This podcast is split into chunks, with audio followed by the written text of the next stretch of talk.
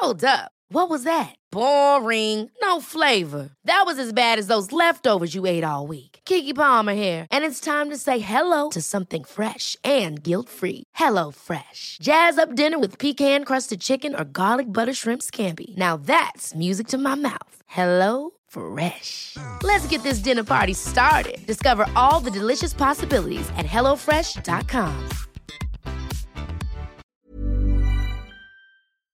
Du weißt ja aus eigener Erfahrung, dass immer, wenn ich bei irgendjemandem bin zu Hause, dann frage ich immer, ob es was Süßes gibt.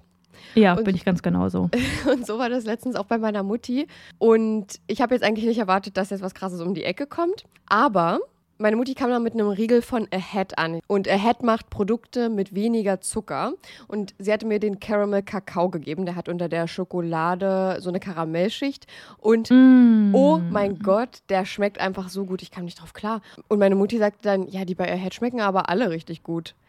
Oh, klingt richtig, richtig geil. Ich finde so, oh, Karamell, da bin ich einfach immer zu haben. Ich bin, da bin ich eine Karamellmaus. Aber den Aufstrich, von dem hast du mir auch erzählt, den hast du fast aufgegessen, oder? Ja, ich bin eigentlich treue Schokoaufstrichesserin von einer bestimmten sehr bekannten Marke. Und ob ihr es mir jetzt glaubt oder nicht, der wurde abgelöst von Crazy Hazel und der schmeckt genauso. Nee, der schmeckt nicht genauso. Der schmeckt sogar noch viel besser und viel schokoladiger. Es ist wirklich, ich, ich, ich komme da immer noch nicht drauf klar. Nee, ihr glaubt das jetzt auch nicht. Ich habe das auch nicht geglaubt. Chanot hat mir davon erzählt und ich habe ihr das auch nicht geglaubt. Und dann habe ich den probiert und es ist ja einfach so verrückt. Der schmeckt wirklich genauso. Und als wäre es die, ich habe es damit verglichen, als wäre es die große Schwester Ja. von dieser Sache. Nämlich noch, noch, noch besser, noch schokoladiger, noch die, die Geschmacks, das Geschmacksprofil ist noch tiefer. Und ich finde es so verrückt, weil die Produkte von Ahead weniger Zucker haben als die gängigen Marken. So, Ja. und da kommen wir jetzt kurz zum Thema, ihr schaltet jetzt nicht ab. Wir sind Selfcare-Mäuse und die versuchen ihren Körper zu verstehen. Und da geht es auch ein bisschen um Ernährung. Ich als Ernährungssportmaus, die jetzt angefangen hat, ein bisschen laufen zu gehen, musste mit 25 Jahren, so lange hat es gedauert, lernen, dass es nicht immer um Schwarz und Weiß in der Ernährung geht. Es geht nicht um den bösen Zucker und auf der anderen Seite das tolle Gemüse, sondern es geht um Balance. Man muss eine Balance finden, um damit glücklich zu sein und um das auch auf Dauer durchziehen zu können. In gängigen Produkten sind nämlich zum Beispiel 50 Prozent, sehr, sehr häufig 50 Prozent leere Kalorien, also wirklich einfach nur raffinierter Zucker, um das Produkt zu füllen und dich davon in Anführungsstrichen abhängig zu machen. Ahead hatte davon aber auch genug und hat gesagt, nee, komm, wir füllen die 50 Prozent mit guten Dingen, damit die auch irgendwas mit sich bringen. Und da geht es jetzt um Ballaststoffe. Und wer davon noch nicht gehört hat, Ballaststoffe sind die kleinen Helfer, die in eurem Darm auch dafür sorgen, dass da alles ordentlich läuft, neben guten Bakterien. Aber Ballaststoffe füttern die guten Bakterien zum Beispiel eben auch. Und auf Dauer, wenn man darauf achtet und weniger Zucker zum Beispiel isst, mehr Ballaststoffe, dann ist das gut für euren Darm und auch deutlich besser für euren Blutzuckerspiegel, was dann zum Beispiel geringeres Risiko für Herzkrankheiten oder Typ 2 Diabetes gibt. Und jetzt Ernährungsstunde beendet, wir kommen zu den nicen Dingen. Ihr müsst es einfach mal selber ausprobieren, Leute. Wir können jetzt hier so viel erklären, wie wir wollen. Aber eure kleinen Geschmacksknospen da auf der Zunge, die müssen es selbst mal erleben. Und mit unserem Code CRIME bekommt ihr auch noch 10% Rabatt. Der Link ist auch nochmal in der Episodenbeschreibung. Und happy snacking.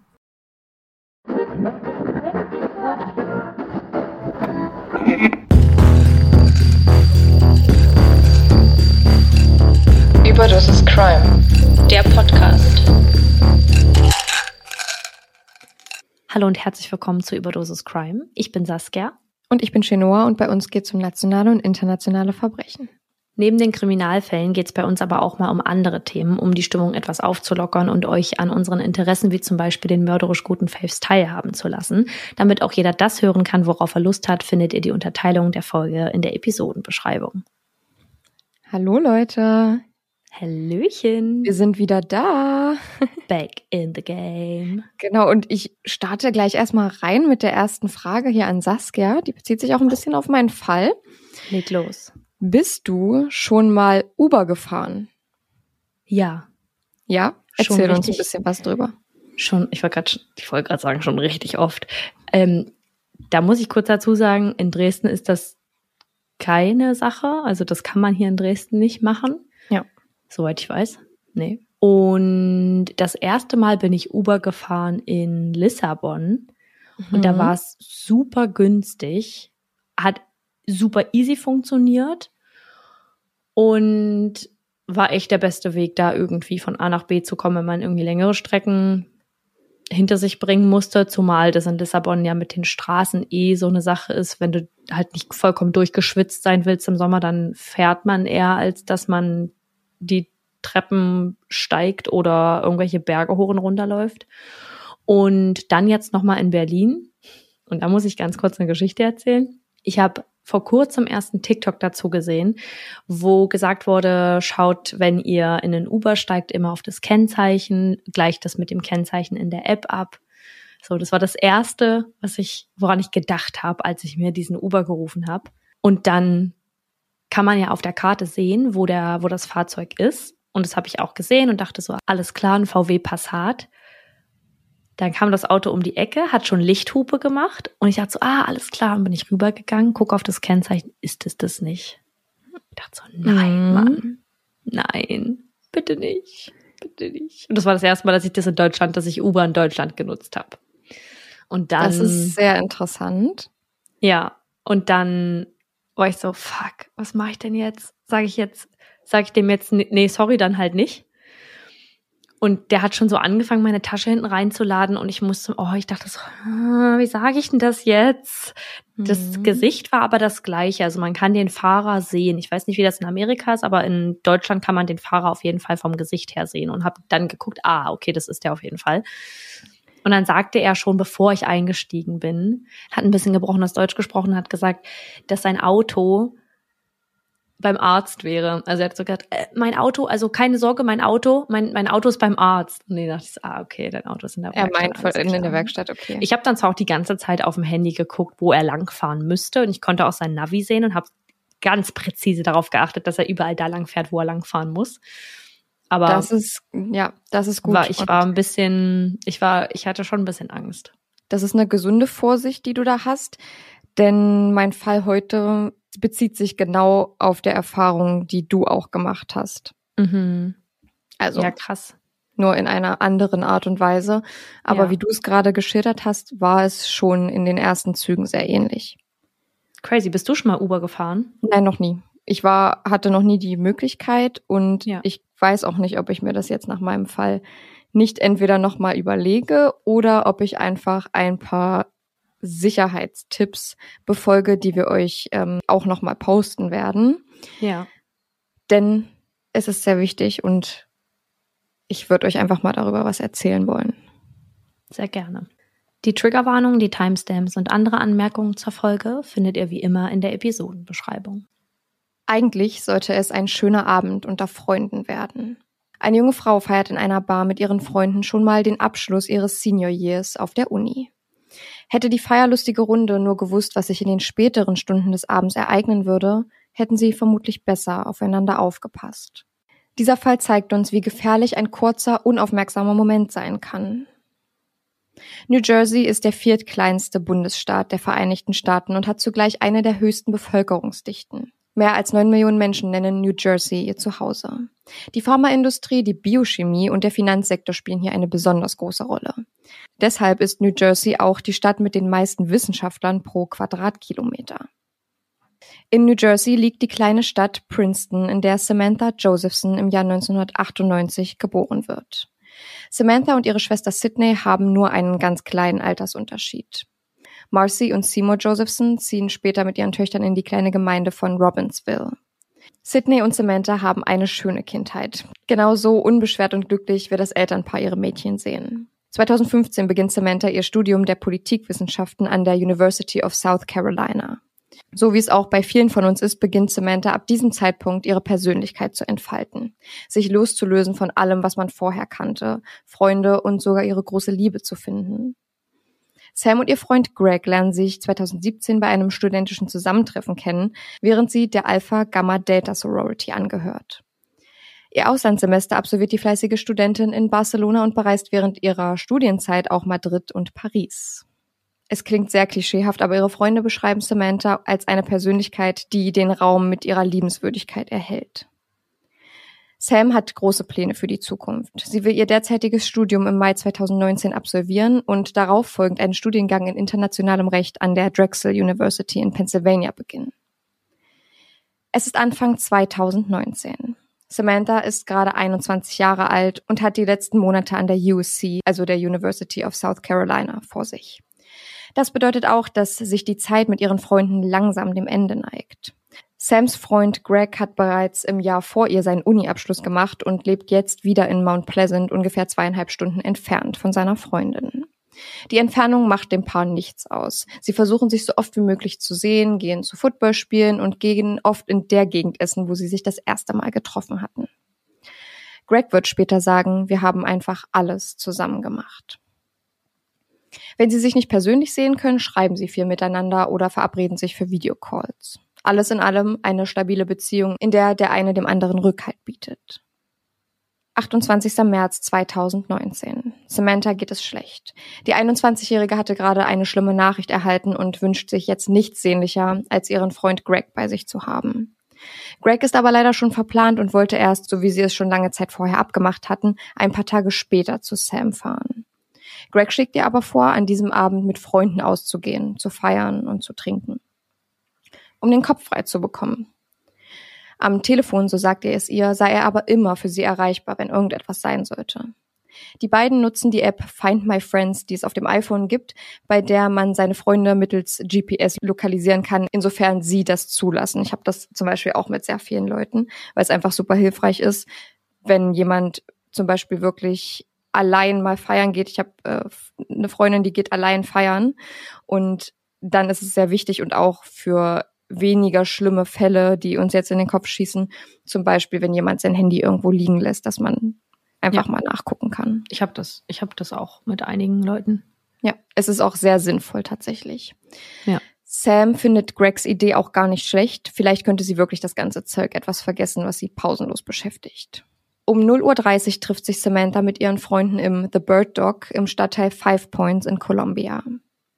The Bird Dog ist schon so etwas wie die Stammbar der Freundesgruppe. Die Getränke sind günstig, die Musik gut und die Leute sind alle von der USC. Eigentlich im Großen und Ganzen eine große Studentenparty. Sams Freunde bemerken aber keine Veränderung in ihrer Laune. Sie ist still, nur am Handy und verzieht sich in die Ecken der Bar. Die Mission Ablenkung ist also so gut wie fehlgeschlagen. Als der Abend voranschreitet, verliert Samantha immer mehr ihrer Freunde aus dem Blickfeld bis sie kurz vor zwei Uhr nachts ganz allein ist und all ihre Freunde im Getümmel verloren hat. Sie ist etwas sauer und beschließt, dass der Abend hier an dieser Stelle für sie vorbei ist und sie einfach nur nach Hause will. Kurz nach zwei setzt die 21-Jährige einen Anruf an ihren Freund Greg ab. Sie sagt ihm, dass sie jetzt auf dem Weg nach Hause sei. Sam wohnt in der Main Street, die ca. 2,5 Kilometer von The Bird Dog entfernt ist. Sie ist sich auch sicher, dass sie gerade mit einem Uber besser dran wäre als zu Fuß. Sie bestellt einen Fahrer und wartet an der Straße, bis er eintrifft. Überwachungskameramaterial der Bar gibt uns eine gut erkennbare Aufnahme von Samantha um 2.06 Uhr. Sie telefoniert gerade mit Greg, um die Zeit zu überbrücken, bis ihr Uberfahrer ankommt. Eine andere Überwachungskamera zeigt Sam um 2.10 Uhr. Sie steht immer noch am gleichen Fleck und wartet. Schon einmal war sie fälschlicherweise zu einem Auto gegangen, weil sie dachte, es wäre ihr Uber gewesen. Um genau 2.12 Uhr hält ein schwarzer Chevrolet Impala neben ihr. Man sieht die 21-Jährige die Beifahrertür öffnen, sie steigt ein und schon wenige Minuten später schließt sich die Tür des Fahrzeugs wieder. Der schwarze Chevrolet Impala fährt rückwärts aus der Parklücke heraus und fährt südöstlich auf der Hardin Street weiter. Greg zu Hause öffnet gerade die Find My Friends App und sieht, dass Samanthas GPS nicht die geplante Route nimmt. Sie fährt in die hm. entgegengesetzte Richtung und entfernt sich immer weiter von ihrem Zuhause. Oh Gott.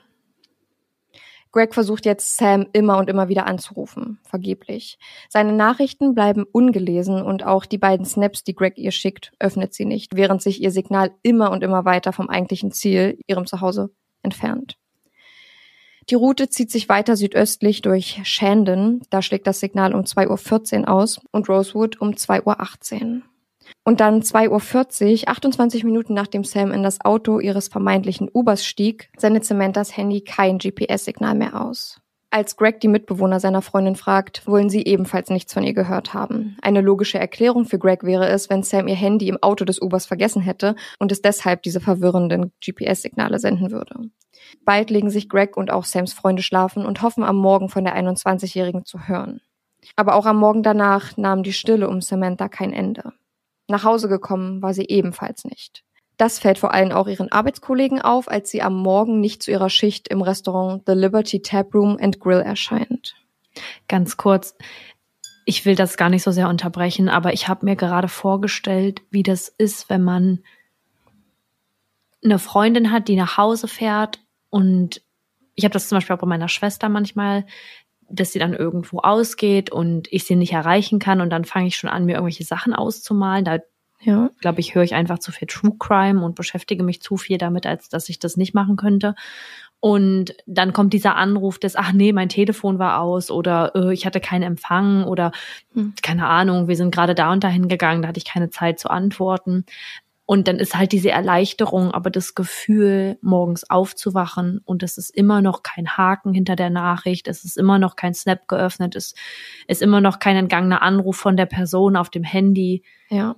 Muss, also ich, das ist, ich kann das Gefühl gerade nur ansatzweise nachempfinden und es fühlt sich an wie ein Stein, der einem einfach so in den Magen fällt. Ja, das ist, das ist total ähm, bedrückend. Das habe ich bei der Recherche auch gedacht. Wenn ich jetzt nämlich in der Situation würde und ich würde das so sehen, natürlich versucht man erstmal die äh, wahrscheinlichsten Szenarien durchzuspielen, wie ja. sie hat ihr Handy verloren. Das passiert tatsächlich sehr, sehr oft, dass ähm, das Handy irgendwie zwischen dem Autositz irgendwie durchrutscht und dann ist es da und man steigt einfach aus, vor allem wenn man ein bisschen alkoholisiert ist und steigt aus und vergisst das Handy und am nächsten Morgen fällt einem auf, ach du Scheiße, wo ist mein Handy hin? Ja. Deshalb ähm, hat er da auch ja sich gedacht, ich leg mich jetzt einfach schlafen, es wird schon nicht sein. Boah. Als Greg davon hört, dass Samantha nicht zur Arbeit erschienen ist, klingen bei allen die Alarmglocken. Gegen zwei Uhr Nachmittag melden ihre Freunde und Greg sie bei der lokalen Polizei als vermisst. Trotzdem können sie nicht tatenlos zusehen.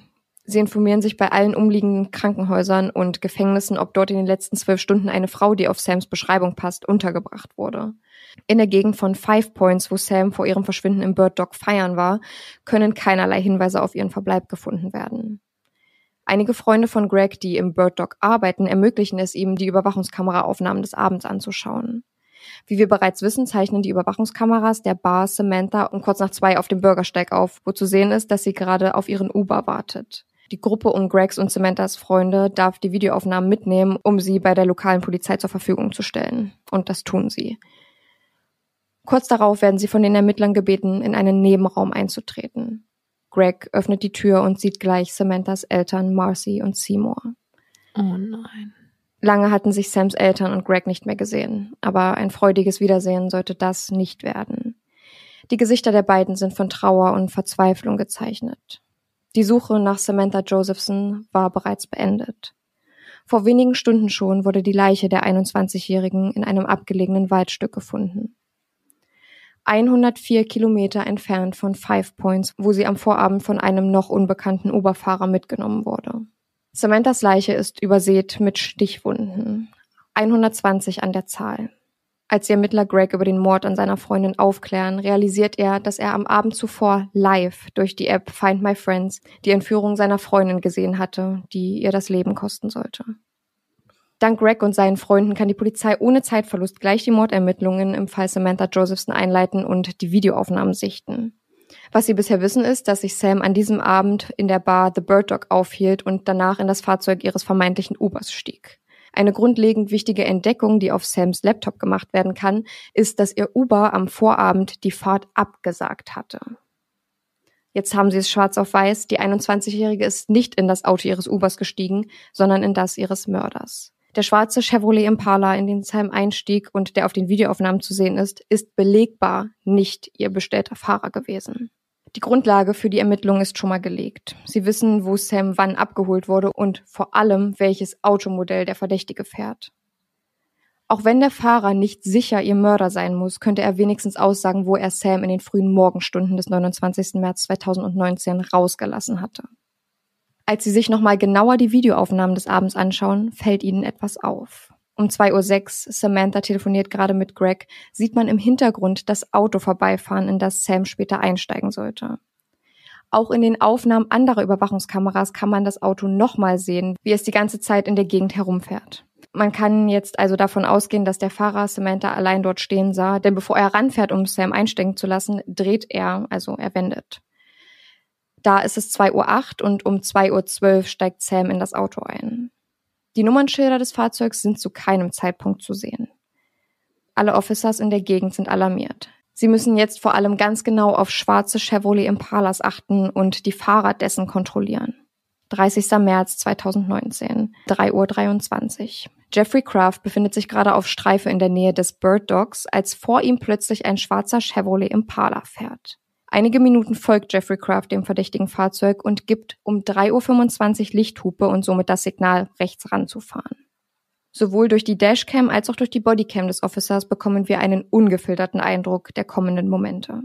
Jeffrey Kraft steigt mit seinem Kollegen aus einem Streifenwagen aus und läuft zum Chevrolet Impala, bevor sowohl er als auch sein Kollege das Rücklicht des Autos berühren. Also einer geht quasi links und der andere rechts und beide berühren das Rücklicht auf der jeweiligen Seite. Weißt du denn, warum die Polizisten das machen? Das ist nämlich sowas wie eine Regel. Das ist unerlässlich eigentlich bei einer Fahrzeugkontrolle.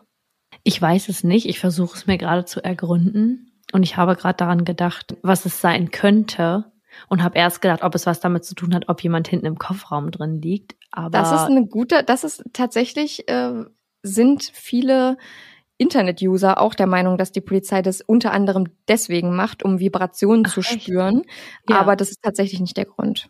Ja, aber ich habe jetzt gerade gedacht, okay, wenn das Opfer, das Entführungsopfer hinten drin liegt, die wenigsten trauen sich dann, glaube ich, sich zu bewegen. Ich meine, das ist ganz wichtig, wenn man das Gefühl hat, dass da Hilfe ist, dass man dann irgendwie ein Zeichen gibt. Aber es ist natürlich auch schwierig, das abzuschätzen, wenn man da hinten drin liegt. Nee, ich weiß es nicht. Okay. Laut wmn.de machen die Polizisten das, um Fingerabdrücke zu hinterlassen. Wenn den Ordnungshütern also was passieren sollte, haben sie ihre Spuren auf dem Auto hinterlassen.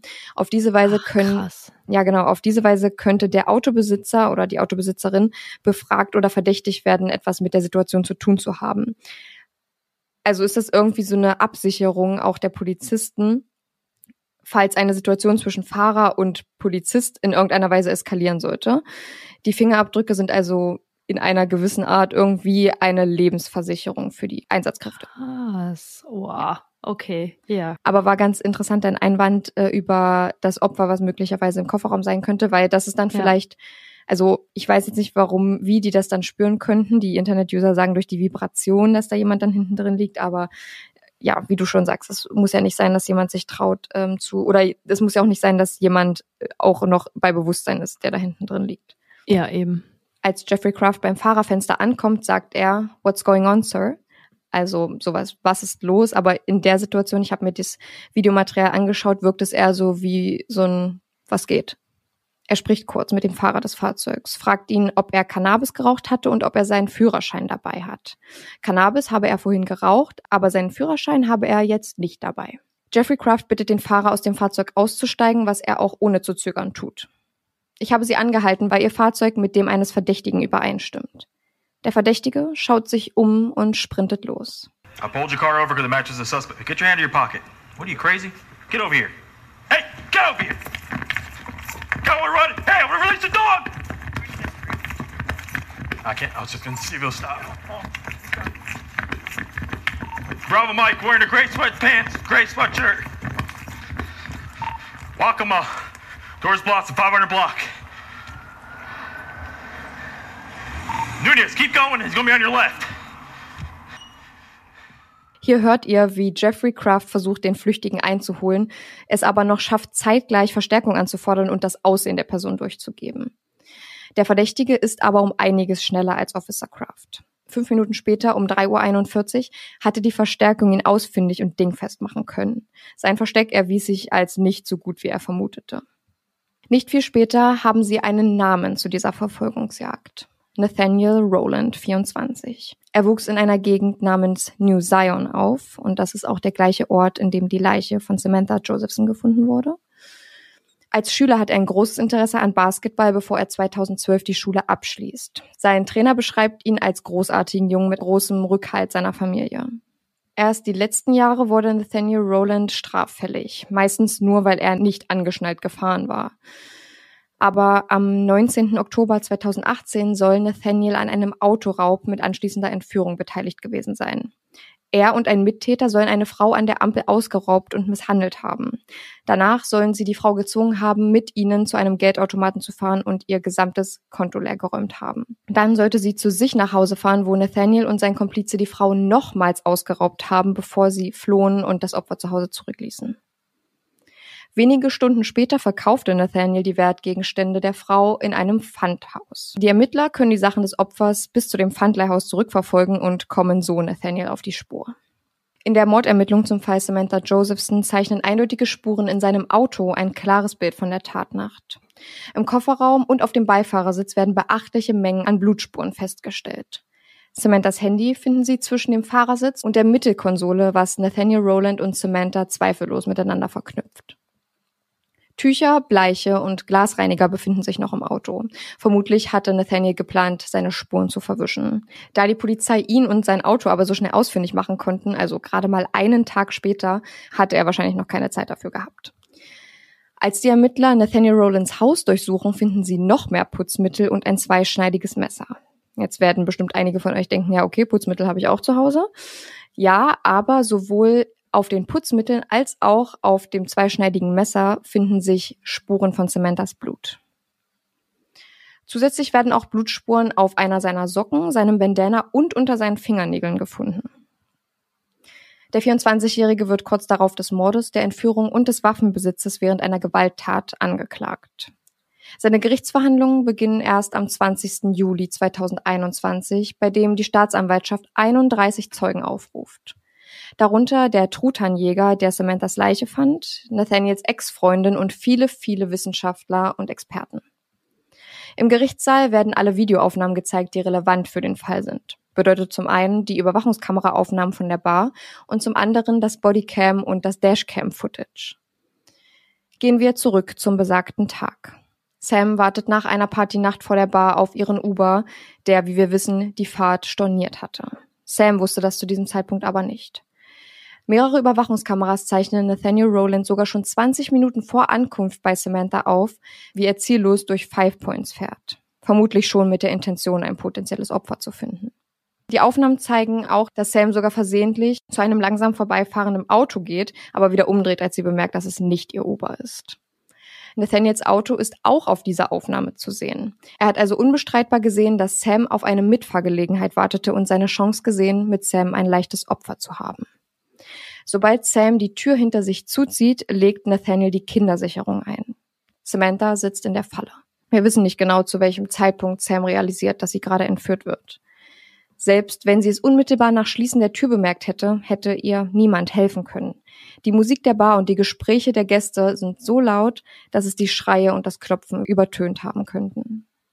Um 3.15 Uhr, also über eine Stunde später, ist Nathaniels Auto noch einmal auf einer Überwachungskamera zu sehen, wie es sich weiter südöstlich bewegt.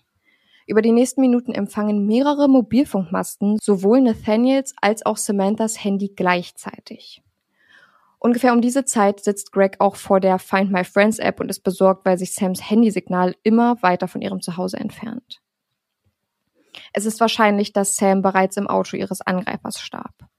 Nathaniel hatte 120 Mal auf sie eingestochen. Besonders betroffen davon waren ihr Rücken, ihre Schultern, der Torso inklusive der Lungen sowie ihr Gesicht und ihre Füße. Ihre Leiche wurde dann vermutlich von Nathaniel zu dem abgelegenen Stück Land gebracht, bei der sie später gefunden wurde. Es muss nur wenige Stunden nach dem Mord gewesen sein, als die Kameras zweier unterschiedlicher Geldautomaten Nathaniel einfangen, wie er versucht, von Samanthas Konto Geld abzuheben, was finanziellen Vorteil zum Hauptmotiv machen könnte. Nach neun erfolglosen Versuchen gibt er es auf und verlässt die Gegend. Auch der Rechtsmediziner, der Samanthas Leiche obduzierte, wird in den Zeugenstand gerufen und bestätigt, dass die Wunden, die 120 Stichwunden, an Sams Leiche mit dem doppelschneidigen Messer übereinstimmen, das bei Nathaniel Rowland zu Hause gefunden wurde. Nathaniels Gesichtsausdruck während der gesamten Verhandlung kann man entnehmen, dass es ihm sehr unangenehm ist, immer und immer wieder über seine Tat zu hören. Zu Recht. Nach nur einer Stunde Beratung ist die Jury zu einem übereinstimmenden Ergebnis gekommen. Er wird des Mordes und der Entführung von Samantha Josephson für schuldig befunden. Als das Urteil verlesen wird, bricht Samanthas Familie im Gerichtssaal zusammen. Sie fallen sich in die Arme. Nathaniels Blick wandert kurz nach dem Schuldspruch rüber zu ihrer Familie. Er wirkt bedrückt, als hätte er verstanden, was er mit seiner Tat angerichtet hatte. Nach außen beteuert er aber seine Unschuld und seine Verteidigung weist darauf hin, dass sich die Wissenschaftler nicht sicher gewesen seien, ob sich seine DNA auch auf dem Messer, das in seinem Haus gefunden wurde, befand.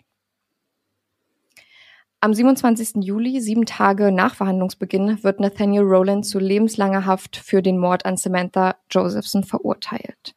Die Staatsanwaltschaft entschied sich im Vorfeld bewusst dafür, keine Todesstrafe für Nathaniel Rowland zu beantragen. Dafür wird er sein gesamtes restliches Leben hinter Gittern verbringen, nachdem ihn die Geschworenen des Mordes, der Entführung und des Besitzes einer Waffe während eines Gewaltverbrechens für schuldig befunden haben. In South Carolina fand im Jahr 2011 die letzte Hinrichtung statt und derzeit befinden sich 37 Männer im Todestrakt. Der Richter, der Ronan verurteilt, sagt, sie hat offensichtlich einen erstaunlichen Kampf gegen sie geführt und der Jury genügend Spuren hinterlassen, um zu sehen, was sie getan haben. Samantha, die so große Pläne hatte, fiel einem opportunistischen Mörder zum Opfer, weil sie versehentlich in das falsche Fahrzeug stieg. Und hier nochmal ein Appell an unsere ganze Zuhörerschaft. Schaut immer unbedingt auf die Nummernschilder und gleicht das mit dem eurer Fahrer ab. Victim Blaming hat bei uns keinen Platz, deshalb wollen wir euch nochmal sagen, dass wir euch nur so davor warnen wollen und euch darauf aufmerksam machen wollen, worauf ihr unbedingt achten solltet.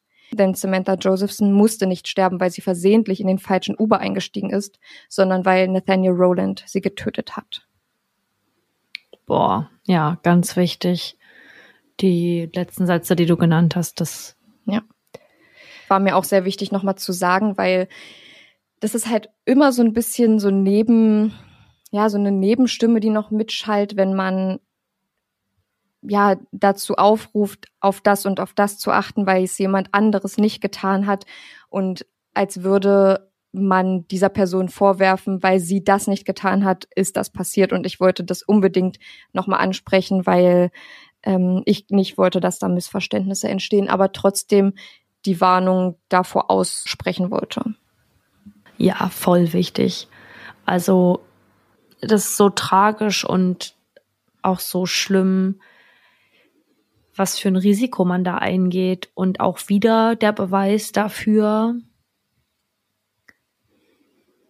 ja, das hätte auch ein Mann sein können, der da im Auto sitzt, aber eine, eine Frau wirkt wie ein deutlich einfacheres Ziel. Ja.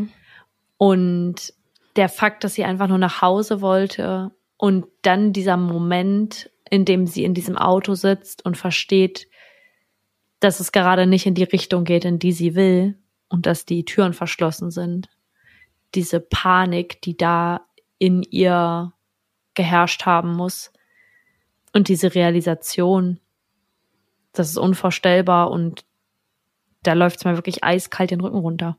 Ja, und auch, auch zu wissen, dass du gerade unter Einfluss von Alkohol natürlich auch stehst, weil er hat ja gesehen, dass sie vor der Bar stand. Und ich konnte jetzt nicht genau rausfinden, ob oder wie viel sie an diesem Tag getrunken hat. Vielleicht hat sie auch gar nicht getrunken. Aber es ist ja trotzdem, ja, wenn es so war, eine Einschränkung in der Wahrnehmung auch einfach da. Und das ist dann halt auch, wo man selber merkt, ich bin jetzt gerade nicht ganz leistungsfähig, was dem Prozess mich jetzt zu wehren angeht oder so, weil ich einfach ein bisschen beeinträchtigt bin. Und das ist irgendwie auch so ein Gedanke, den ich hatte weil wenn, also man realisiert das ja trotzdem, was gerade passiert, außer man ist jetzt extrem betrunken. Und dann dieses Wissen zu haben, ich kann eigentlich gerade nicht mich so wehren, wie ich es ohne Einfluss von Alkohol könnte, ist ähm, ja sehr bedrückend irgendwie. Ich stelle mir den Moment, in dem sie da vor diesem Auto steht und ja auch schon einmal fast in das falsche Auto gestiegen wäre oder beziehungsweise realisiert hat, dass das nicht ihr Uberfahrer ist und dann das zweite Mal zu diesem anderen Auto geht. Ich frage mich echt, was der gesagt haben muss, dass sie vielleicht denkt, okay, das ist jetzt doch richtig. Also wenn es halt nur das gleiche Modell ist und nicht das gleiche Kennzeichen und sie vielleicht wirklich nicht drauf geachtet hat. Es ist schon schlimm genug, dass man solche Sachen solche Sicherheitsvorkehrungen treffen muss. Ja, Aber stimmt. ich kann mir auch vorstellen, dass es ein bisschen wie bei mir war, wenn dieser Mann mir jetzt, das wäre zum Beispiel nicht das gleiche Gesicht gewesen wie auf dem Bild. aber das gleiche Modell und der hätte mir gesagt, das ist mein Bruder und wäre, hätte super krasse Überzeugungsarbeit geleistet, dann weiß ich nicht. Also jetzt im Nachhinein, jetzt wo ich aus der Situation heraus bin, kann ich sagen, dass ich dann natürlich deutlich wachsamer für bin und auch nach deinem Fall jetzt. Mhm. Aber in dem Moment, das erste Mal alleine, da bin ich das erste Mal alleine Uber gefahren und dass man da dann vielleicht sich auch irgendwie hinreißen lässt dazu. Ich glaube, mein Gedanke dabei ist gerade und auch so eine Notiz an mich selbst, wenn ich allein bin und es um meine Sicherheit geht, nicht unbedingt vom Schlimmsten der Person auszugehen, aber nicht so gutgläubig zu sein, mhm. sondern dann zu sagen, dann bleibe ich da jetzt halt stehen oder dann sagt er halt so, oh ja, okay, und dann cancel ich die Fahrt und bestell mir einen neuen Uber. Das mag umständlich wirken in dem Moment, aber es geht halt nichts über die eigene Sicherheit und ich bin nämlich kein Fan davon zu sagen, so ich bin misstrauisch und misstraue jeder Person. Ich glaube, ich vertraue sehr vielen Menschen, auch relativ schnell. Das ist auch nicht immer gut. Aber gerade wenn man allein ist, ist es sau wichtig, dass man da auf die eigene Sicherheit achtet. Und dieser mhm. Moment des, was, was muss der gesagt haben, dass sie davon dann überzeugt war oder dass sie sich dann vielleicht gedacht hat, okay, vielleicht ist er das ja doch oder das ist mein Uber oder der fährt mich jetzt nach Hause und der tut mir nichts. Ich werde dir mal die Videoaufnahmen zeigen, man sieht schon, dass sie sehr selbstverständlich zu dem Auto geht. Das ist, er ist wirklich sehr langsam an sie rangefahren und sie ja. war wirklich der festen Überzeugung, dass es ihr Uber ist und ist eingestiegen, oh. hat wahrscheinlich gefragt, das wissen wir jetzt nicht, aber hat wahrscheinlich gefragt, bist du mein Uber? Und er natürlich mit dem Ziel, ein Opfer zu finden, sagt natürlich ja. Ich glaube, sie hatte dann, wie du schon sagst, sie war dann nicht so ängstlich, weil sie sich das gar nicht vorstellen könnte, dass ihr sowas jetzt passiert. Das äh, kann ich mir ganz ja. gut vorstellen. Was auch noch interessant war bei der Verhandlung, hat ein Mobilgerätehändler ausgesagt, dass Nathaniel Rowland nur einen Tag nach dem Verschwinden von Samantha ihm ein Handy verkaufen wollte, es aber wieder mitnahm, als er ihm zu wenig Geld geboten hat. Davon gibt, ah. es, davon gibt es auch Videoaufnahmen im äh, Gerichtssaal. Das, da ist wieder die ganze Gerichtsverhandlung mitgefilmt worden. Das war sehr interessant. Und das ist halt auch wieder ein Indiz. Er hat genau das Modell genannt. Ich meine, also man hat auch das Modell in einem der Videos gesehen und ich meine, es war ein roségoldenes iPhone 8 Plus, mhm. ähm, weil das auch auf dem Bodycam-Footage von dem Polizisten mit drauf ist, wie er es zwischen Fahrersitz und Mittelkonsole findet. Und das ist natürlich, also eigentlich über die Beweise und Indizien müssen wir nicht reden, weil ja. die ganzen Blutspuren, die Übereinstimmung mit dem Blut von Samantha, das doppelschneidige Messer, was in seinem Haus gefunden wurde. Dazu noch mal eine Sache, wie findest du denn den Punkt der Verteidigung, dass die DNA nicht offiziell auf dem Messer gefunden wurde? Unangebracht, nachdem der Mann, als er von der Polizei angehalten wird, wegrennt. Ja. Das ist auch also, ein großer Punkt. Das macht jemanden halt sehr verdächtig. Ja, total. Also alles, alles zeigt darauf und dass man dann seine, also das ist ja nicht ein Fakt, der dann feststand, sondern ein Einwurf der Verteidigung. Man konnte nicht feststellen, ob seine DNA da drauf ist. Ja, wenn er den Griff gesäubert hat, dann wird die DNA da nicht drauf sein. Genau, und dafür waren aber genug Spuren von ihr drauf von Sam. Ja, in, auch in seinem Haus. Also ich kann mir nicht vorstellen, dass, dass jemand dann noch, je, noch eine andere Person damit drin zu hängen hat und da nichts sagt. Es mhm. if. Ja. Der würde doch jede Person, die da noch irgendwo mit drin hängen könnte, mit in die Scheiße zerren, damit er da besser rauskommt. Am das Ende, stimmt. du kannst noch so gut mit jemandem befreundet sein. Wenn es um sowas geht, kann dein bester Freund dein Feind sein. Ja, richtig. Das Interessante war auch, als der Officer Jeffrey Kraft ihn rausgezogen hat, hatte er noch eine Frau dabei und er ist ja dann weggerannt und sie war dann halt dort alleine mit den Ermittlern beziehungsweise mit den Officers und sie stand musste dann an der Motorhaube die ganze Zeit stehen und hat quasi gewartet, bis sie ihn eingefangen haben oder so und ich glaube, sie ich gehe davon aus, dass sie natürlich nicht wusste, was er getan hat oder weswegen sein Modell, sein Automodell gesucht wird. Aber für sie muss es dann wahrscheinlich im Nachhinein auch extrem, ja, beängstigend gewesen sein, weil wer weiß, ob sie nicht das nächste Opfer gewesen sein könnte. Das habe ich mich auch gefragt. Ich habe mir jetzt mich gerade die Frage gestellt, ob sie vielleicht auch einfach eine Person war, die ein Uber gerufen hat und vielleicht auch hätte sterben können. Ja, könnte tatsächlich sein, weil es wurde nicht bestätigt, dass es seine Freundin ist. Oder ich denke, also entweder war es wirklich so, wie du es gerade gesagt hast, dass äh, sie ebenfalls einfach ein Uber gerufen hat oder dass sie sich einfach mit ihm getroffen hat. Vielleicht hatten die beiden ein Date, das wissen wir nicht. Aber es war auch 3.30 Uhr circa. Ich weiß halt, also weiß ich jetzt nicht, ob man da bei einem Date halt rumfahren würde noch, aber ja. vielleicht, also sie sah jetzt auch nicht so aus, als wäre sie jetzt gerade von zu Hause gekommen. Es könnte schon sein, dass sie auch in der, äh, unterwegs irgendwie war. Aber ja, das ist auch noch ein sehr interessanter Fakt. Mann, ey, nee. Jetzt nochmal zur Find My Friends App. Wir haben ja gerade beide schon gesagt, dass wir das auch nutzen und das auch eine gute Sache finden. Ich habe zum Beispiel nicht das Gefühl, dass ich mich kontrolliert fühle durch irgendjemanden, weil ich habe das äh, geteilt mit, glaube ich, zwei, drei Freunden und ähm, meiner Mama.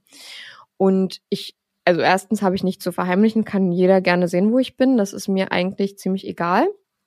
Aber wenn es dann um die Vorteile der App geht, dann ist es wirklich unerlässlich, eigentlich die App zu haben. Und falls ihr das noch nicht habt, bitte macht das. Auch wenn euer Handy nur mal verloren geht, aber man macht es ja gerade mit dieser App für diese Momente. Und wenn es dann aber wirklich in Erfüllung geht, so wie bei Greg, dann ist es eben klar, hatte dann die App ihren Zweck sozusagen erfüllt, aber dass dabei seine Freundin halt äh, umkommt, sage ich mal, und er das live beobachten kann, das ist natürlich auch ein sehr gruseliger Fakt.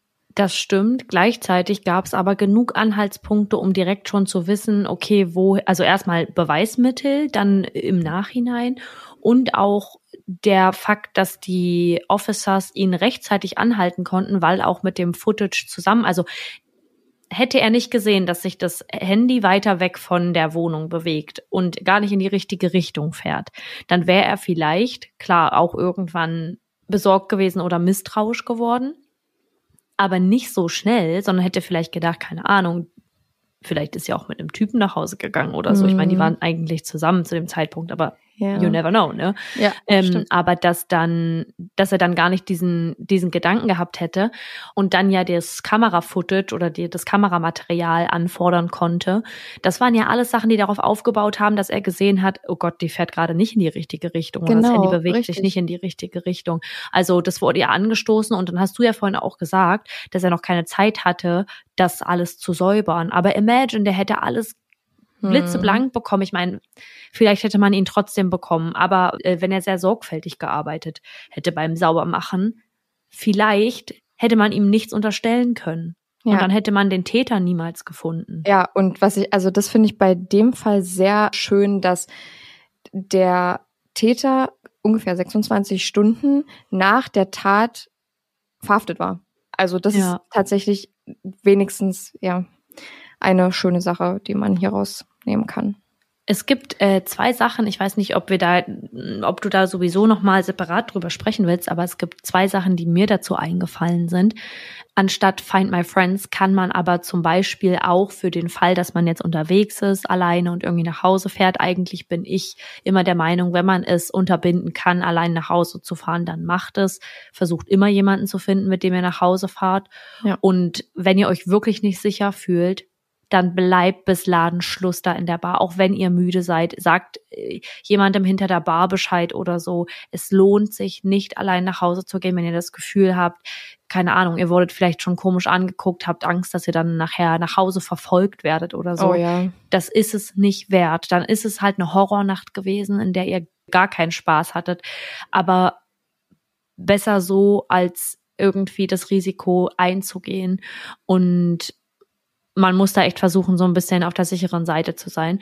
Und wenn es jetzt aber darum geht, kann man zum Beispiel, da hatten wir auch schon mal drüber gesprochen, dass, ähm, ich weiß gerade gar nicht, wie es heißt, aber dass die Nummer, die man anrufen kann, ah, die ja. einen dann begleitet, wenn man nach Hause geht, so dass man jemanden am Telefon hat oder eben zumindest, wenn man keinen Find My Friends hat, bei WhatsApp den Live-Standort anzumachen. Ja, stimmt, das ist auch eine gute Sache. Das mache ich zum Beispiel. Also ich habe Find My Friends wirklich nur mit meiner Mama und meinem Freund. Mhm. Und hatte das mal mit meiner Schwester, aber ich glaube, die hat das beabsichtigt ausgestellt. ähm, und mache das aber, wenn ich zum Beispiel, wenn sie nach Hause fährt oder so mit der Bahn oder wenn ich von irgendwo bin, dann mache ich meinen Live-Standort an. Damit Ja. ich weiß, okay, die Person weiß jetzt auf jeden Fall, wo ich bin für die nächsten acht Stunden. Ist halt auch schwierig, wenn es dann ausgestellt ist danach, weil dann kann man nichts weiter verfolgen. Aber das Ja, ist ein Kompromiss zwischen Ja, voll. ich ist kann, sehen, wichtig. wo du bist. Ja, ich kann sehen, wo du bist und ähm, ich habe auch meine Privatsphäre, wenn einem das wichtig ist. Und dann noch Genau. eine Sache Mhm. zu den Fingerabdrücken, weil du ja genannt hattest, dass die beiden Officers hinten ähm, angefasst haben, um Abdrücke zu hinterlassen oder ihre DNA zu hinterlassen und ihre Spuren. Mhm. Da habe ich den einen Tag einen TikTok zugesehen.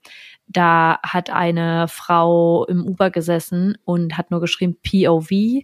Und jetzt, ich übersetze das mal, aber so von wegen, du hinterlässt deine DNA, damit, wenn dir Ah. was passiert, Mhm. jemand das zuordnen kann. Und hat halt ihre Finger, drei Finger gegen die Scheibe gedrückt und Ich glaube, so das habe ich auch gesehen. so gerollt. Da haben Leute noch gesagt, lass die Fingerabdrücke nicht überlappen, also die einzelnen Finger nicht überlappen, damit die Fingerabdrücke äh, genau sind. Und eine, ich hatte mir dann die Kommentare angeguckt, dass die sich immer eine äh, ein, zwei Haare aus dem Kopf ziehen und unten auf die Fußmatte schmeißen. Ja. Es ist super makaber oder es es ist total, schlimm. skurril, dass man über sowas nachdenken muss. Also auch als Mann, aber ich finde gerade als Frau ist es einfach so gruselig und so traurig, dass das eine Mhm. reale Angst sein muss. Du, du Ja. musst darüber nachdenken. Du kannst davor die Augen nicht verschließen. Ja, man darf nicht immer mit dem, mit der größten Angst durchs Leben laufen, aber das ist einfach so eine Sache. Du, du musst selbst für deine Sicherheit sorgen. Voll, voll. Und noch ein schöner Fakt, würde ich sagen. Greg hat, äh, also Samanthas Freund, nachdem Samantha ermordet wurde, seinen Karriereweg beendet und hat die Laufbahn des Anwalts für Strafrecht eingeschlagen, um so Leute wie Nathaniel Rowland überführen zu können. Krass. Ähm, Ja, stark. Ja, Samanthas Angehörige, also vor allem ihre Eltern, haben auch die What's My Name Foundation gegründet, um die Leute für die sogenannte Mitfahrsicherheit zu sensibilisieren. Der Link dazu ist in unserer Bio. Wir posten euch auch dazu nochmal einen Slide-Post auf Instagram, wo wir euch die wichtigsten Safety-Tipps geben für Mitfahren, für Uber, für Ride-Sharing. Und in dieser Foundation hat sich sogar Bob Saget vor seinem Tod sehr engagiert. Das war der Vater von Full House. Der ist ja ähm, äh, 2022 verstorben. Und ich war auf der Seite von der What's My Name Foundation und es ist wirklich so niedlich, wie die Eltern das aufgebaut haben und ähm, wirklich jetzt andere dafür sensibilisieren wollen, dass denen nicht das Gleiche passiert wie ihrer Tochter und schreiben auch viel über Sam darüber und also es war wirklich sehr emotional auf dieser Seite mal sich so ein bisschen alles durchzugucken. Auch, dass es wirklich einen extra Reiter für die Tipps gibt, finde ich super interessant und einfach auch so wichtig und finde es schön, dass die sich da so weiterhin engagieren. Ja, voll, dass sie das irgendwie mitgeben. Also die haben das Wichtigste in ihrem Leben verloren und sorgen gerade dafür, dass andere Eltern und auch andere Menschen sich selbst davor bewahren können, vielleicht hoffen wir es mal, das Gleiche zu erleben. Und das Ja. ist so viel wert und das ist auch einfach so wichtig, dass wir uns gegenseitig helfen und da sagen so, ey, also auch wenn es mir richtig, richtig schlecht geht, möchte ich nicht, dass das, möchte ich nicht, dass das meinem schlimmsten Feind passiert, so ungefähr. Ja. Ist richtig, ja. Finde ich auch. Ja, das war mein Boah, Fall. ja, vielen, vielen Dank, dass du den mitgebracht hast. Ja, gern. Und der war oh, herzzerreißend und ich glaube, viele von uns sehen da sehr viele Parallelen, Mhm. beziehungsweise finden sich da schnell auch drin wieder in einigen Alltagssituationen, in denen wir uns nicht sicher fühlen und in denen es uns vielleicht dann nicht gut geht und wir auch Angst haben. Und man denkt immer, die Angst ist nicht berechtigt, aber die Angst ist berechtigt, sobald du sie fühlst, weil es von irgendwo herkommt. Es ist nicht, es ist nicht, das denk, das denkst du dir ja nicht aus. Ja, also es ist wichtig, darauf zu hören und auch, oh, das finde ich auch ganz, ganz wichtig, das sogenannte Gut-Feeling. Also wenn du Mhm. so ein Bauchgefühl hast, dass irgendwas nicht stimmt, mach's nicht. Ja. Mach's nicht. Genau. Finde ich auch. Das, also das Bauchgefühl ist tatsächlich, muss ich sagen, ein bisschen eine gruselige Sache, aber es hat, glaube ich, schon sehr, sehr vielen Leuten geholfen. Ich kenne eine Geschichte zu Ted Bundy. Äh, die habe ich mal auf Instagram gehört. Und zwar hat, also bitte nagelt mich darauf jetzt nicht fest, ich habe das jetzt nicht recherchiert, ich würde das jetzt nur anbringen, ähm, weil ich gehört habe, dass mal ein Pärchen in einem Wald unterwegs war und dann Schritte gehört hat und sich dann, glaube ich, flach auf den Boden gelegt hat oder versteckt hat und ähm, sie dann einen Mann gesehen haben, der durch die Wälder geht mit, glaube ich, Müllsäcken oder irgendwas. Und im Nachhinein haben sie erfahren, dass es Ted Bundy war und er und sie sich vor ihm versteckt hatten. Also, wie gesagt, es könnte auch sein, dass kleine Details anders waren, aber das wollte ich jetzt gerade nur noch mal erzählen. Äh, ciao. Und da, oh sie, sie, hatten auch so ein Bauchgefühl, sich zu verstecken. Ja. Ähm, weil normalerweise muss man sich jetzt nicht verstecken, wenn man jemanden im Wald äh, begegnet. Also, weiß ich jetzt nicht, weil ähm, wenn du jetzt random nachts im Wald bist, ist schon irgendwie komisch, vor allem allein. Ähm, ich weiß auch nicht, warum dieses Pärchen dort war. Aber Nachtwanderung. Nachtwanderung. Ähm, aber ja. Ja, kann ja auch in der Dämmerung gewesen sein oder whatever. Also mhm. ich finde auch so, manchmal denkt man so, oh, soll man das jetzt machen? Ist das nicht auch ein bisschen bescheuert? Aber wie oft ich schon so Situationen hatte zu Hause, wenn ich irgendwie alleine war oder so und irgendwas gehört habe und so dachte, oh Gott, lege ich mir jetzt wirklich ein Messer neben das Bett? Hm. Mach ich das jetzt? Und so ein paar Mal habe ich es halt schon gemacht, weil ich so dachte, ey, better safe than sorry. Ja, das stimmt. Das stimmt. Also, ja, oh, okay. Vielen, vielen Dank für den Fall. Wir hoffen, ähm, dass ihr auch was daraus mitnehmen konntet. Schaut euch sehr gerne die Sicherheitstipps und auch die, das Material zu dem Fall bei überdosis.crime.podcast mit OE auf Instagram an. Und ja, wir freuen uns auf euer Feedback dazu. Lasst uns gerne wissen, was ihr zum Fall denkt und davon haltet und was ihr dabei so gefühlt habt, ähm, ob ihr vielleicht ähnliche Situationen schon mal erlebt habt, mhm. damit wir auch einfach so alle davon ein bisschen lernen können, ohne dass wir uns jetzt äh, so die schlimmste Angst machen, die wir haben können und ähm, unser Leben lang uns nicht mehr sicher fühlen. Aber ich glaube, wir können uns da alle ein bisschen austauschen. Ja, finde ich auch. Gut. Dann, ähm, um jetzt hier nicht ganz so schlimm aus der Folge rauszugehen, würde ich sagen, wir bieten den Leuten, den Zuhörern jetzt einfach mal noch unsere Favoriten da. Ja, also ist ja ganz ungewöhnlich, ne? Damit wir jetzt mal nicht so aus der Folge rausgehen, machen, bieten wir euch jetzt mal unsere mördisch guten Faves an.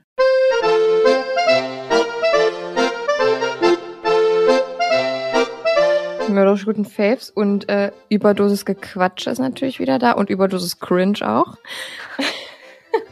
Überdosis Gequassel. Genau, Saskia, was ist denn dein Favorit? Mein Favorit für diese Woche sind meine selbst getöpferten Tassen, mm. die ich diese Woche von der vom Brennservice abgeholt habe. Mm. Ja, ich habe die schon gesehen. Ja, ich habe einige, ich glaube, du hast noch gar nicht alle gesehen, oder? Soll ich sie dir mal zeigen? Ja, Warte. zeig mal. Warte, ich, äh, oh, ich hole sie mal. Okay, also hier haben wir Tasse Nummer 1. Mhm, sie ist äh, beige gesprenkelt und hat einen sehr großen Henkel, wie schon ähm, angemerkt wurde. Auf ja, Leute, meine Tassen haben große Henkel, weil das ist modern. So, dann haben wir hier die Yin und Yang Tasse, die kennst du ja schon. Mhm, die ist auch sehr cool. Die ist innen drin gesprenkelt. Ich poste euch da natürlich äh, Fotos, mache ich jetzt Machen. gleich hier. Machen wir machen wir doch immer jetzt wieder unsere Favoriten posten. Machen wir da jetzt immer wieder hier. Dann, das ist jetzt aber, die ist nicht für mich, die ist für eine Freundin, ähm, die die zum Geburtstag geschenkt kriegen soll. Ich habe gedacht, was habe ich denn hier gemacht? Hier. also sie ist ein bisschen rosé-rosa, Babyrosa. Genau. Auch mit Sprinkles. Mhm, sieht auch sehr cool aus. Sehr schön. Und dann haben wir noch diese. Die sieht auch geil aus. Das ist eine ohne Henkel, also ein kleiner Becher. Also ein Becher. Und es sind, also sie ist beige, um das jetzt mal für die Leute zu erklären, die nicht auf unserem Instagram vorbeischauen, ähm, und hat schwarze Blümchen drauf. Sieht ja, sehr cool ist aus. Ist auch gesprenkelt und hat dann noch schwarze Blumen. Ich poste sieht, euch die auf jeden sieht Fall. Sieht hübsch aus, wirklich. Ja, und es ist ein ganz tolles Gefühl, aus eigenen Tassen zu trinken. Ist ganz verrückt irgendwie, wenn man sich so seinen Kaffee oder Tee macht und so weiß, man hat diese Tasse mit den Händen geformt, stundenlang daran gesessen, dann auch noch glasiert und jetzt ist das ein fertiges Produkt. Also so mal ganz davon abgesehen, wie die Qualität jetzt von meiner Umsetzung ist, äh, kann, kann man die Tasse ja, könnte man die Tasse ja so im Laden kaufen und das Ja. ist irgendwie Mega voll cool. schön. Ja. Und weil ich ja auch so eine Geschirr, Tassen, Bowls, Schüsseltante bin, ich werde mir jetzt auch bald äh, Sch- Cornflakes-Schüsseln machen oder halt Schüsseln, wo ich so meinen Joghurt draus essen kann. Und ich möchte solche Zylinder haben, also die nicht rund sind unten, sondern Ah. eine gerade Fläche haben und dann auch gerade nach oben gehen. Ja. Ja, finde ich cool. Ja, genau. Das ja, mein sieht sehr, sehr cool aus. Ja. Also kann ich verstehen, dass es dein Favorit ist. Ich fand die auch, als ich die auf Instagram gesehen hat, hab auch sehr hübsch. Dankeschön. Da ich habe auch schon, also das dauert alles ein bisschen, bis es dann gebrannt ist und bis man dann auch irgendwie Tassen geformt hat. Ich muss echt sagen, also ich habe echt viele Zylinder geformt, bis ich zufrieden war mit irgendeiner Form und dann gesagt habe, gut, die, da baue ich jetzt einen Henkel dran und den will ich dann auch brennen lassen. Hm. Mm, aber Das ist, glaube ich, ein langer Prozess. Ja, ich freue mich da auf die Weiterentwicklung und so den, den Prozess dazu und dann auch Schüsseln, Teller und andere Dinge zu machen. Also Mhm. ich Mega. freue mich. Yes. Was ist denn dein Favorit für diese Woche? Mein Favorit ist mal wieder eine Serie. Habe ich auch ein bisschen was auf Instagram drüber gepostet. Nicht viel. Ich wollte eigentlich dazu noch was Kleines schreiben, aber ich habe es vergessen. Und jetzt ist es einfach zu spät. Ähm, ich Mist. habe mir auf Disney Plus die Serie Tell Me Lies angeguckt und ich war erst so ein bisschen, ja, weiß ich nicht, weil es ist halt, also mich interessieren halt meistens solche Dramaserien nicht. Ich finde es am meisten, also am meisten mag ich Horror- und Thriller-Serien, also wo wirklich was, also meiner Meinung nach Spannendes passiert. Die meisten Serien, die ich gucke, sind Kriminalserien und die, also meistens finde ich halt dann normale Sachen, bin ich halt irgendwie desensibilisiert für, dass ich das schon gar nicht mehr interessant finde. Aber Soko, Soko Berlin. Soko Berlin, nee, Tatort. ähm, Bist du so eine Tatortmaus? Nein, auf gar keinen Fall. Ich habe noch nicht einmal in meinem Leben Tatort geguckt. Oh, dir würde das. Ich finde, das ist ein schönes Sonntagsritual. Auch wenn ich sagen muss, dass mir nicht immer alle Tatorte gefallen, weil es manchmal auch ein bisschen langweilig ist. Aber ich finde, also das ist wirklich. Früher war ich das auch nicht. Und mein Papa wurde irgendwann zu so einer Tatortmaus.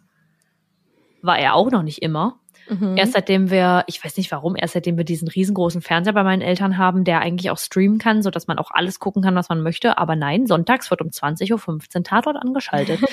und ich finde, es ist ein schönes Ritual, wenn man Armbrot gegessen Mhm. hat und vielleicht schon geduscht ist oder gebadet. Ey, apropos Baden, erzähle ich gleich noch was. Aber gebadet ist und dann auf der Couch liegt und dann den Tatort anmacht. Schon schön. Ja, muss ich und es ist auch eine tolle Zeit, danach dann ins Bett zu gehen. Muss ich mal äh, reingucken. Ich habe auf jeden Fall eine einzige Folge schon mal empfohlen bekommen. Ich habe jetzt vergessen, wie die heißt, habe ich in meinen Notizen abgespeichert. Die soll wohl richtig krass gewesen sein. Und ähm, ja, da wurde mir gesagt, die würde sogar dir gefallen. Da dachte ich mir, okay, dann gucke ich da mal rein.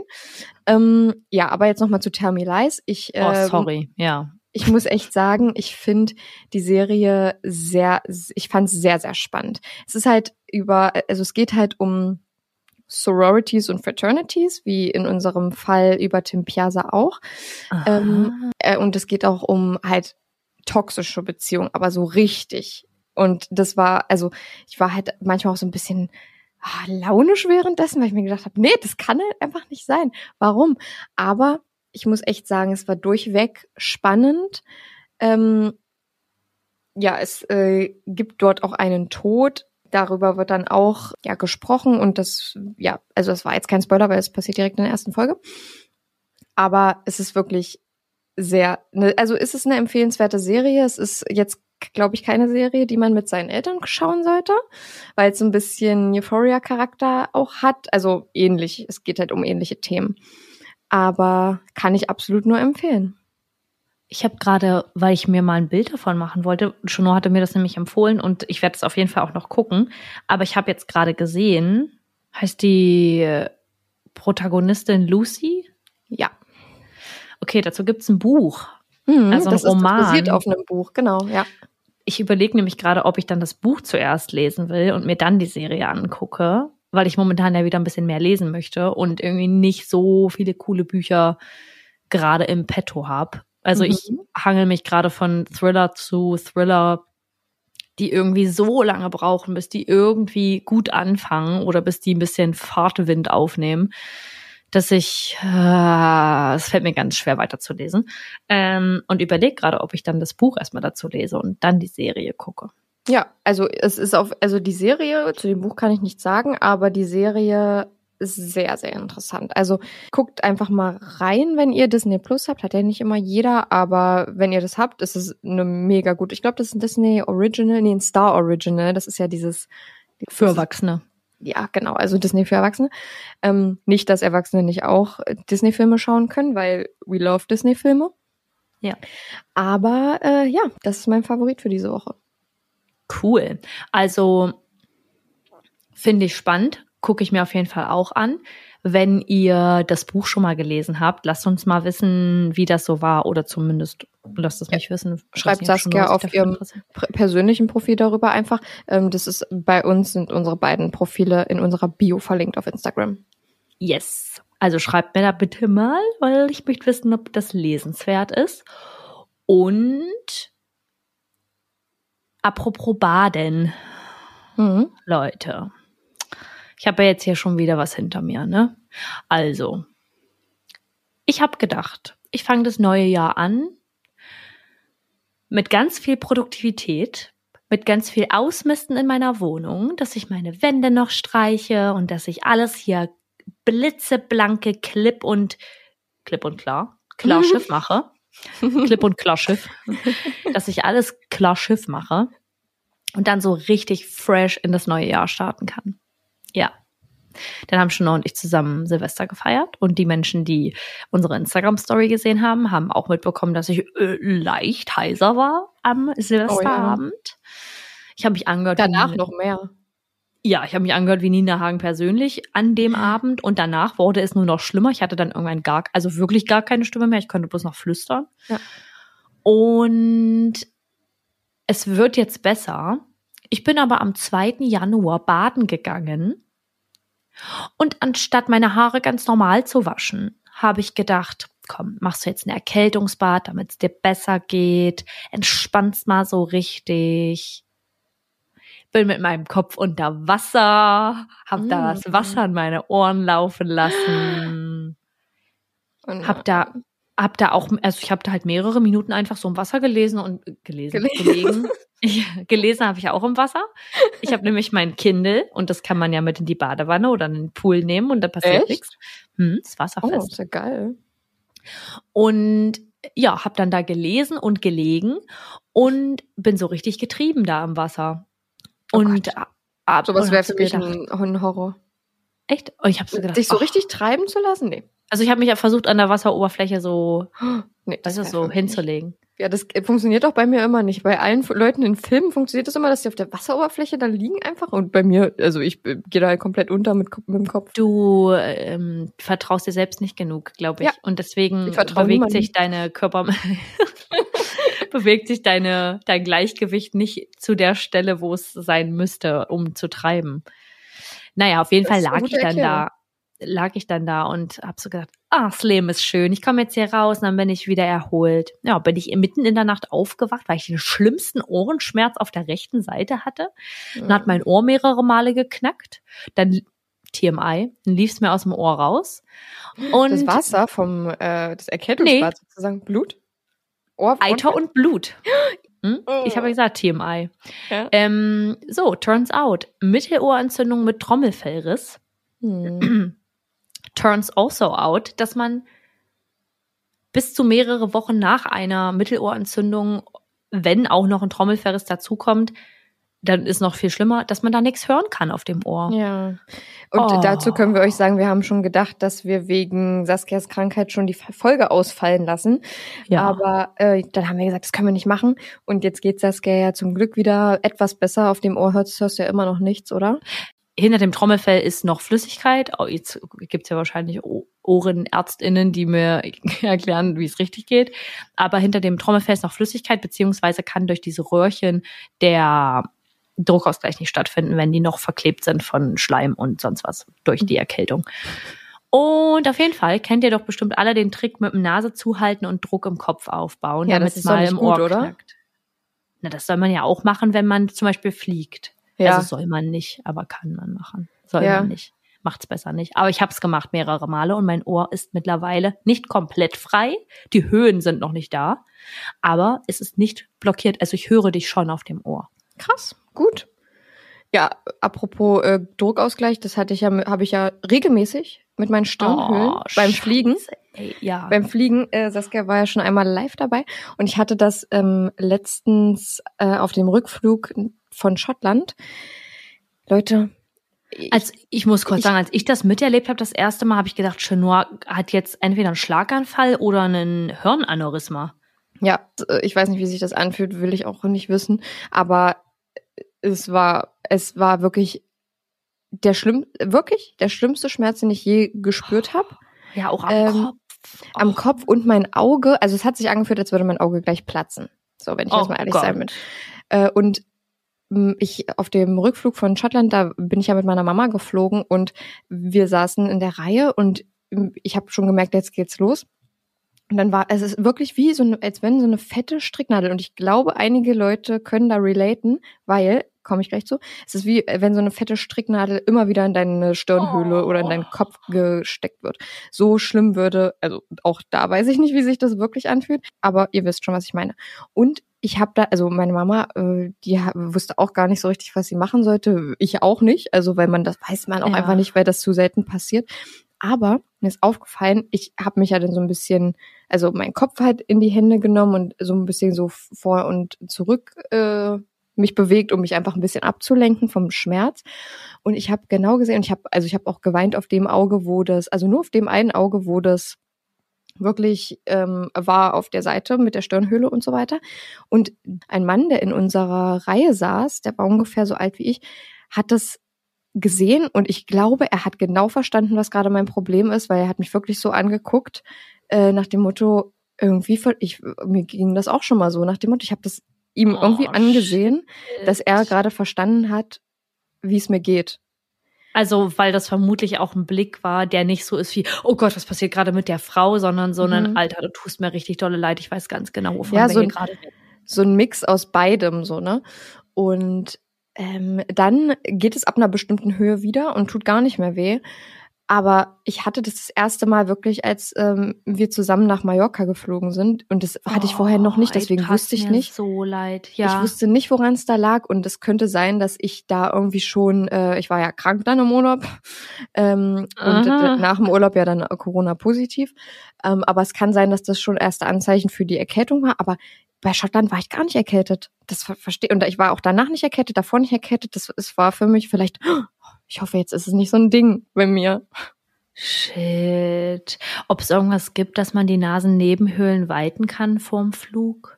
Ja, es wird wahrscheinlich irgendwas dafür geben. Ich habe da, ich habe auch mal dazu gegoogelt, ähm, was, äh, also ob ich jetzt die einzige bin, die sowas hat. Aber Am I the only one? ja, das ist, ist das, liegt das an meinen äh, Stirnhöhlen, wie die gewachsen sind oder nee? Ich habe dazu mal gegoogelt, ich habe es jetzt aber schon wieder vergessen. Auf jeden Fall geht's sehr vielen Leuten so. Es geht extrem vielen Leuten so. Ja, krass. Schreibt mir mal, wenn ihr das auch habt und ihr wisst, was man da machen kann vor dem Flug oder während das passiert, weil wirklich ist es so schlimm. Ich ich habe schon äh, nur deswegen und ich mag eigentlich fliegen, weil ich mag es, wenn es hochgeht und wenn es runtergeht. Aber genau die Momente sind ja sind ja eigentlich für sowas am schlimmsten. Obwohl Ja. ich es immer nur einmal pro, äh, also ich hatte es auf der, also auf dem Hinflug nach Mallorca und aber auf dem Rückflug nicht. Und bei Schottland hatte ich es auf dem Hinflug nicht, aber auf dem Rückflug schon. Ah, Komisch. Wirklich komisch. Vielleicht solltest du damit echt mal zum HNO-Arzt gehen, damit da mal geguckt werden kann, was mit deinen Nasennebenhöhlen ist. Es, das muss ja nichts Schlimmes sein, sondern halt einfach nur, dass vielleicht irgendwas nicht funktioniert und da wirst du bestimmt nicht die erste Person sein, die das hatte. Da Mhm. gibt es bestimmt auch einen Begriff für. Hm, Ich weiß nicht, ob es der Druckausgleich ist, dass das deine Hab mal gehört, ja. Nasennebenhöhlen nicht, nicht hinbekommen. Tauchen gehen kannst du dann auch nicht, du. Na, jedenfalls nicht dolle Tiefe, kann ich nur schnorcheln. Apnoe tauchen. Geht Ja. nicht. Geht nicht. Ja, krass. Okay, ja, also jetzt habt ihr unsere gesamte Krankheitsgeschichte einmal gehört. Und äh, mehr haben wir dazu, glaube ich, auch nicht zu sagen. Aber meldet euch bei mir wegen Tell Me Lies, dem Buch, und bei Chanor bitte wegen ihrer Nasennebenhöhlen. Dankeschön. Vielleicht, wenn hier Ärzte oder Ärztinnen zuhören, sagt mir mal bitte, woran es auch liegen könnte, weil vielleicht wisst ihr das auch. Ärztliche Unterstützung brauchen wir hier. Bitte. Wir brauchen einen Arzt. Dringend, dringend. Okay, Leute. Vielen, vielen Dank, dass ihr wieder eingeschaltet habt und zugehört habt. Auch bei unserem Überdosis-Gequassel. Alle, die es bis hierher geschafft haben, ihr seid die OGs. Ihr wisst es doch. Und wir freuen uns, dass ihr mit dabei Wir seid, auch uns. im Jahr. Wir freuen uns. Mal schauen, was wird. Mal schauen, was wird. Ähm, äh, fürs Jahr 2023. Ich wollte sagen, ich freue mich, ich und wir freuen uns sehr, dass, dass ihr jetzt im Jahr 2023 bei uns mit dabei seid und was uns so erwarten wird. Und brauche ich jetzt auch nicht nochmal sagen, weil ist jetzt auch schon die zweite Folge nach Neujahr und ist jetzt eigentlich auch egal. Weiß nicht, warum. Das war mir ein Bedürfnis, das nochmal zu sagen. Okay. Und ja, ähm, wir wünschen euch was. Passt auf euch auf. Und Chenos abschließende Worte. Seid immer nett zu anderen, das ist mega wichtig. Ganz genau. Wir hören uns. Bis dann, Leute. Ciao. Tschüss. Da die Polizei ihn und sein Auto aber so schnell auswendig fahren, auswendig fachen, ja, okay. Ever catch yourself eating the same flavorless dinner three days in a row? Dreaming of something better? Well, HelloFresh is your guilt-free dream come true, baby. It's me, Kiki Palmer. Let's wake up those taste buds with hot, juicy pecan-crusted chicken or garlic butter shrimp scampi. Mm. Hello Fresh. Stop dreaming of all the delicious possibilities and dig in at HelloFresh.com. Let's get this dinner party started.